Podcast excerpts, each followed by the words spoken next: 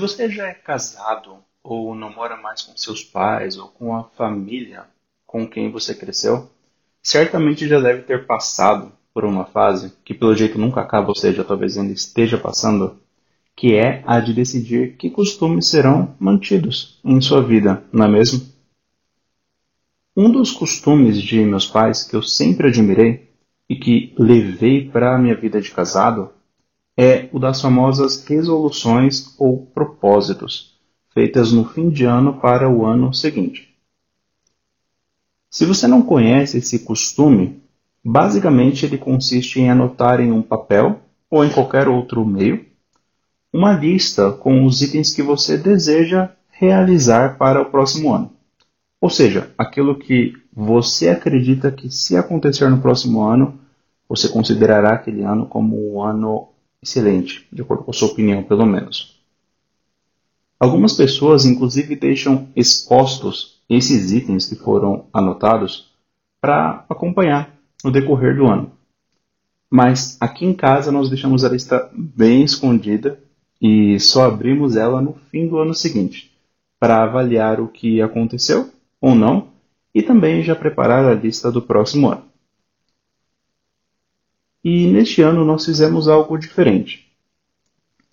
Ao invés de simplesmente abrir a lista, verificando quais foram os itens que se realizaram ou não, nós preparamos antes uma lista dos motivos para agradecer deste ano.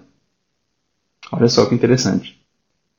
Nessa lista, a gente marcou todos os motivos pelos quais nós somos gratos, agradecidos, que aconteceram conosco ou com pessoas próximas a nós. E, para nossa surpresa, a lista foi bem extensa, o que é curioso em um ano como esse, não? Ter motivos para agradecer.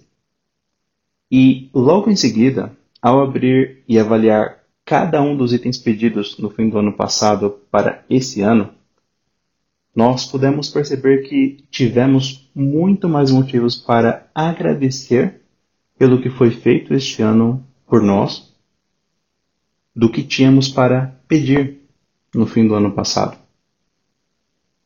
Agora, por que, que eu te contei essa história?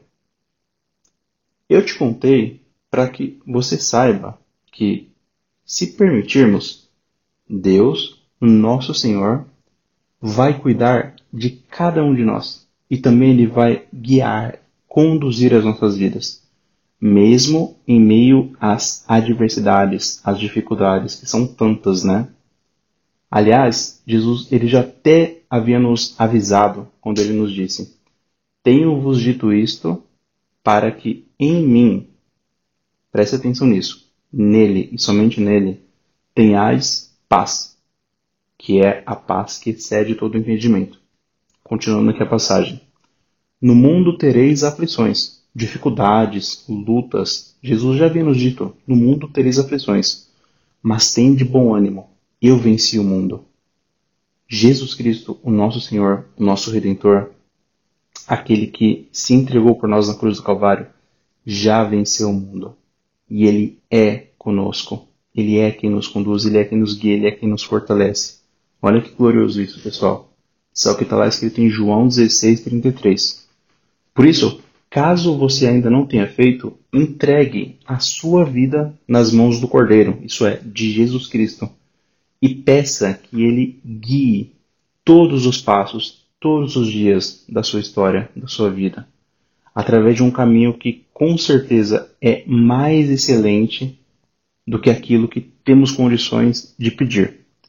Porque até como está lá escrito em Isaías 55:9, assim como os céus são mais altos do que a terra, assim são os caminhos do Senhor mais altos do que os nossos caminhos, e os pensamentos do Senhor mais altos do que os nossos pensamentos. E com o coração disposto tenho certeza que a lista de motivos que você terá para agradecer ao Senhor será maior do que a que você poderia pedir para honra e glória daquele que é conosco e cuida de nós para sempre. Amém. E se você conhece alguém que possa ser abençoado por essa palavra, eu te peço que a compartilhe via SMS, WhatsApp ou e-mail, bem como que nos avalie no aplicativo, na lojinha. O processo é bem simples e rápido. Basta que do aplicativo do Palavra, clique em Sobre em seguida em Avaliar, que você vai ser levado para a lojinha, onde você pode deixar sua nota e comentário. E também eu peço que nos sigam em nossas redes sociais para compartilhar de repente um comentário, sugestão, testemunho e até mesmo um pedido de oração. Isso alegra bastante a equipe aqui do Palavra. Os links estão lá no nosso site www.aplicativopalavradodia.com. Obrigado, pessoal. Deus abençoe, fiquem com Deus e até a próxima.